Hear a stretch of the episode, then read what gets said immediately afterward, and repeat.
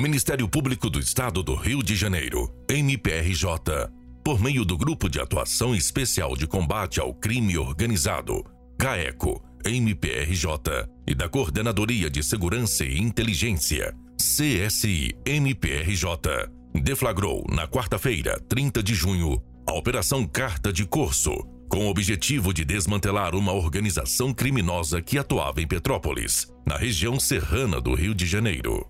A organização surgiu na Delegacia de Repressão aos Crimes contra a Propriedade Imaterial, DRCPIM, da Polícia Civil do Rio, entre março de 2018 e março de 2021. Em coletiva de imprensa na sede do MPRJ, o coordenador do GAECO MPRJ, Bruno Gangoni, e os demais promotores de justiça integrantes do grupo explicaram a operação que levou à prisão do delegado Maurício Demétrio e de outras cinco pessoas. Bom, investigar a operação hoje se chama Carta de Curso. É, buscou cumprir mandados de prisão contra cinco policiais civis e três pessoas que não integram a Polícia Civil. Desses oito mandados, seis foram cumpridos com êxito, duas pessoas estão foragidas. Essas duas pessoas que estão foragidas são é, operadores do esquema, residentes de Petrópolis. A investigação hoje começou, a investigação que culminou na operação de hoje começou inicialmente na delegacia de Petrópolis, depois ela foi direcionada à corregedoria de polícia. Com a mudança do corregedor é, e a deflagração de uma operação que a gente mais adiante vai detalhar, fake, a, a investigação teve um, um, uma aceleração importante, né? E que nessa, nessa operação fake que levou à prisão um delegado de polícia, os, a organização criminosa hoje desbaratada ludibriou o Ministério Público, ludibriou a Justiça, ludibriou a imprensa, divulgando uma operação montada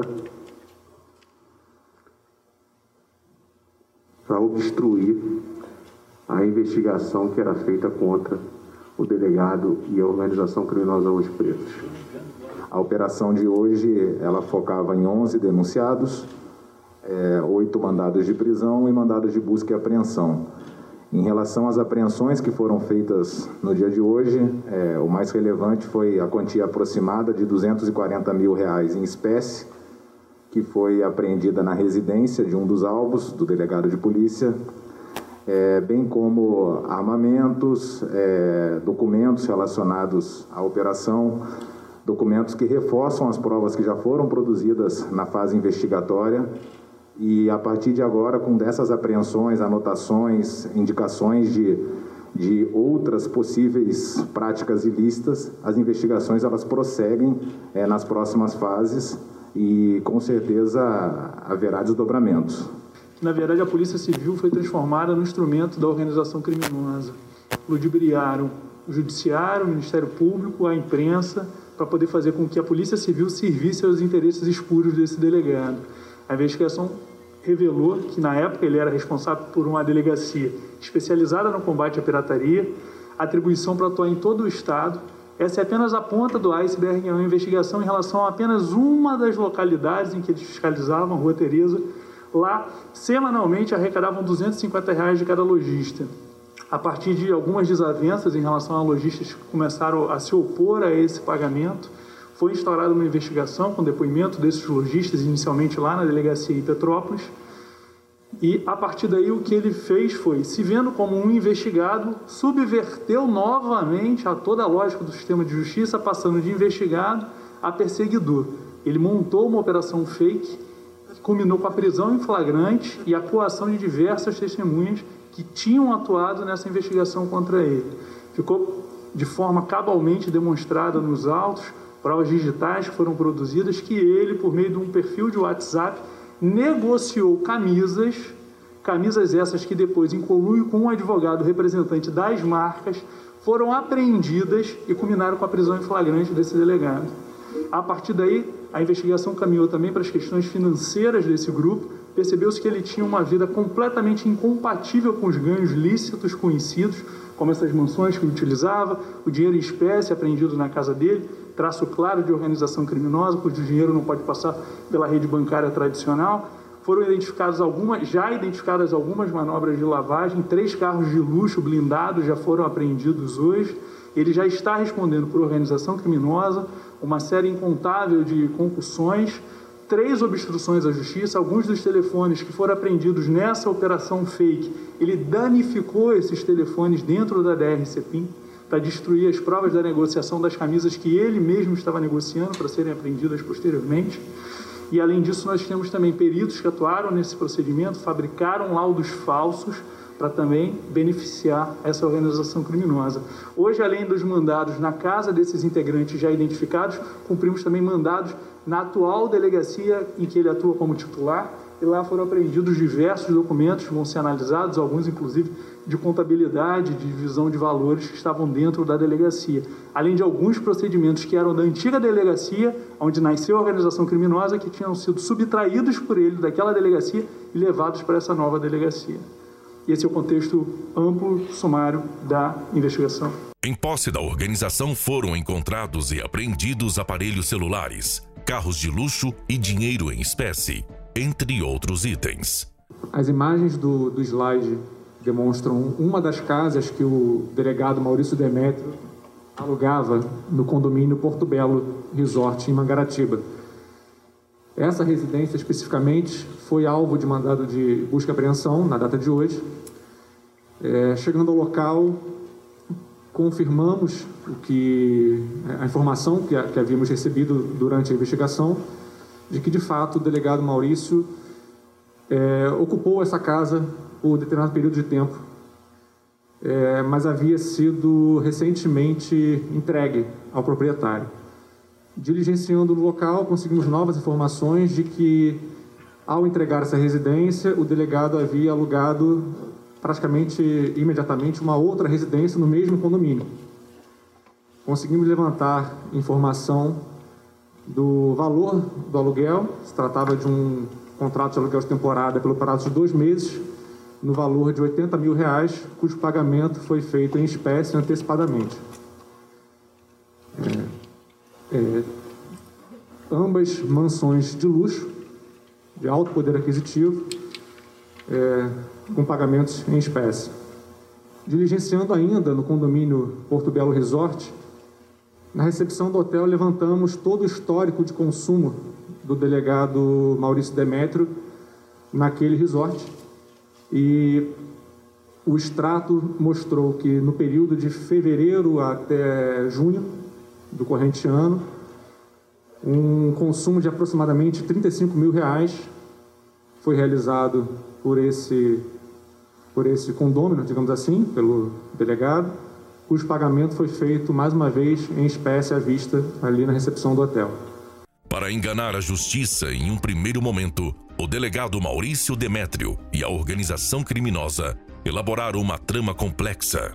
A operação falsa, realizada em março deste ano, foi planejada em detalhes e alvo de ampla cobertura jornalística, o que possibilitou que a organização ganhasse respaldo para seguir adiante. Na verdade, foram vários os, os eventos que foram apurados em que houve irregularidade e ilicitude na, na condução. Por exemplo, material que era devidamente apreendido e após negociação era liberado, liberado com base em laudo falso que atestava que aquilo que na verdade era falsificado era atestado que era original para que possibilitasse a devolução. Há também eventos em que material que era apreendido, regularmente apreendido, depois era desviado para outros comerciantes do esquema para que fossem novamente expostos à venda no interior, mas já com a participação de comerciantes que operavam junto com a organização criminosa. No que diz respeito especificamente a essa operação fake, essa, esse flagrante forjado em relação à autoridade policial também, da, da mesma casa, também da Polícia Civil, que tinha atuado contra ele na investigação na corregedoria, ele, contando com a ajuda de outros comparsas, inicialmente mandou uma moça, ainda não identificada até a loja, que fez o primeiro contato. Dali em diante, toda a negociação das mil camisas foi feita por WhatsApp. Toda essa conversa foi obtida e todas as outras questões relativas de tecnologia, que não vem o caso abrir agora, se relacionam à comprovação de que esta conversa saiu do telefone do denunciado. Além de tudo isso, hoje tivemos a confirmação que o telefone utilizado foi apreendido na casa dele. Exatamente. Uma mulher que faria parte de uma ONG que teria os direitos, que teria autorização para imprimir a estampa desses personagens nas camisas que seriam doadas para crianças carentes. Mil camisas de um determinado personagem. E aquela operação se limitou a aprender estas mil camisas. E nessa ocasião, toda a, a, negociação que foi apurada e foi descortinada através das conversas de WhatsApp, elas se passaram a partir do contexto em que a pessoa se dizia titular da marca.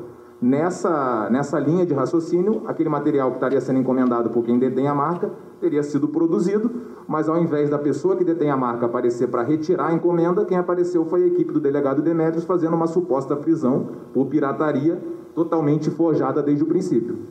De acordo com o GAECO MPRJ, em vez de reprimir a prática de delitos, em especial a pirataria, os acusados praticavam o crime, exigindo de lojistas da Rua Teresa polo de comércio em Petrópolis o pagamento de vantagens ilegais para que seguissem adiante com o comércio de roupas falsificadas. Os denunciados vão responder pela prática de diversos delitos, como integrar organização criminosa, concussão, obstrução de justiça, inserção de dados falsos em sistema, emissão de laudo falso e lavagem de dinheiro, cujas penas mínimas somadas superam 30 anos de reclusão. A condenação leva à perda do cargo público. A situação que nós temos aqui é muito clara no sentido de que ele forjou uma situação que culminou com a prisão de um colega. Esse foi apenas um dos diversos atos de obstrução que já foram imputados a ele. No caso específico dessa operação, um advogado trabalha no escritório representa as marcas, apresentou uma representação, ofereceu uma representação na DRCPIN à época, mencionando que camisas de um determinado personagem estavam sendo produzidas e estavam expostas à venda na loja desse delegado, desse outro delegado que tinha atuado como investigador. Essas camisas nunca tinham sido feitas até aquele momento, elas não existiam. Tudo isso devidamente documentado em evidências que vieram das nuvens, arquivos dentro de celulares, provas digitais incontestáveis.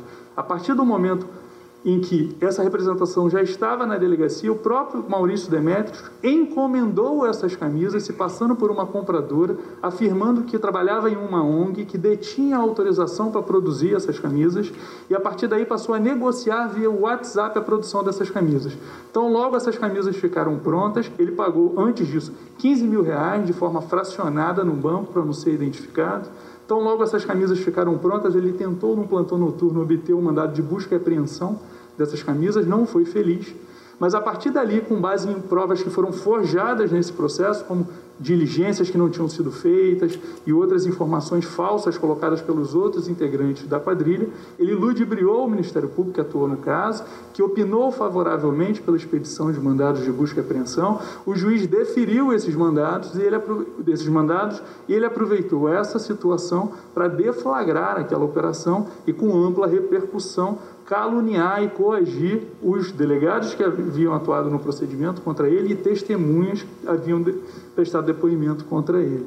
Hoje, a tentativa dele, mais uma vez, é de inverter essa situação. Ele menciona o nome de um colega que atuou num segundo episódio, na segunda fase dessa operação, em que ele também, mais uma vez, tentando coagir testemunhas, deflagrou nova operação, Raposa no Galinheiro, fase 2 em Petrópolis, cuja intenção não era a divulgada por ele, de aprender material contrafeito lá, mas de ter a oportunidade de conduzir as testemunhas que haviam deposto contra ele até a DRCP, onde seriam coagidas.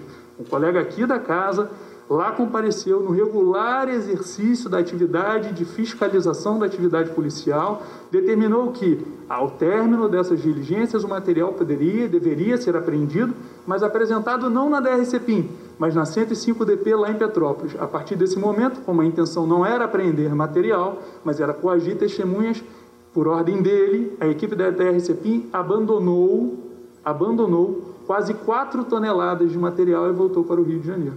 E hoje ele falou mais uma vez de forma leviana o nome desse colega, que atuou de forma legítima no regular exercício da função de promotor de justiça como fiscal da atividade policial. Na verdade, então, não há nenhum tipo de incoerência. O Ministério Público, naquela oportunidade, foi iludido pelo delegado a partir das provas que ele supostamente teria produzido e naquela ocasião ao Ministério Público, à Justiça e posteriormente inclusive à imprensa, a impressão que se tinha era que de fato era uma operação policial séria voltada para a repressão à pirataria. Posteriormente, com as investigações que foram feitas pelo GAECO, é, foi possível demonstrar toda essa ilegalidade, toda essa ilicitude e então foi viável perceber que aquela operação foi uma fraude. E aí, nesse momento, ele está sendo responsabilizado, dentre outros atos, também por isso. Então é uma questão de momento. Naquele momento, o Ministério Público tinha acesso às provas forjadas e acreditava na veracidade dela, até que posteriormente a investigação demonstrou que era tudo falso. A, a investigação que recai sobre a organização criminosa do delegado Demetrios, ela já vinha acontecendo, como foi explicado. Dentro desse cenário, aconteceu um evento totalmente atípico, que foi a Operação Fraudulenta, a gente que já investigava isso pôde acompanhar os desdobramentos desse trabalho, mas tanto que não foi o GAECO que se manifestou dentro da operação falsa, especificamente concordando com, a, com as buscas que levaram à prisão do delegado Machado, e esse material foi todo produzido, e aí quando a gente recebeu a, a materialização dessa operação falsa, foi possível aprofundar nesses elementos em comparação com aquilo que já vinha produzido e a partir dali também desencadear novas diligências. Então esse é o cenário. Não houve, na verdade, uma mudança de rumo onde o delegado Demetrios passa de investigador a investigado. Ele já era investigado antes, por uma ação isolada dele, ele criou essa, essa posição de investigador para justamente perseguir os delegados que já investigavam ele anteriormente, e tudo isso foi desmascarado, foi descortinado, foi somado ao que já tinha sido produzido, bem como aquilo que veio a ser produzido em seguida e desencadeou a operação de hoje. Eles iam até esses comerciantes que efetivamente praticavam é, essa infração penal da pirataria, né, de, de, venda e disposição à venda de material contrafeito, e ao invés de fazer cumprir a lei apreender o material, eles é, cobravam essa taxa para que não fosse, fossem fiscalizadas essas lojas. E as lojas que não pagassem, essas sim sofriam as fiscalizações, apreensões e eventuais é, represálias. É, basicamente, a, a, lavagem de dinheiro que foi objeto dessa denúncia, as, as, três manobras de lavagem de dinheiro, é a forma mais clássica e, e simplória de se lavar dinheiro. É a compra de objetos com produto do crime, mas mantendo esse bem registrado em nome de terceiro. Com isso, as autoridades não conseguem, numa pesquisa de bancos de dados, de cadastros, localizar esses bens. E é preciso a realização de diligência de campo para identificar que aquele veículo, de fato, apesar de estar em nome de um terceiro, é utilizado pelo alvo da operação e foi adquirido com produto de crime. Então essa manobra foi, foi realizada, essas três manobras, porque foram três veículos, é, justamente dessa forma mais simples, e os três veículos foram apreendidos na data de hoje. Disse que era tudo fruto de herança, não disse quando que essa mãe faleceu. É, e uma herança de milhares e milhares de reais, com pagamento em espécie de todas as despesas. Encontramos boletos de 9 mil reais mensais que eram pagos em espécie. É, esse pagamento da casa de, de veraneio, dois meses por 80 mil reais em espécie. A quantidade absurda de dinheiro que foi encontrada dentro, dentro da casa.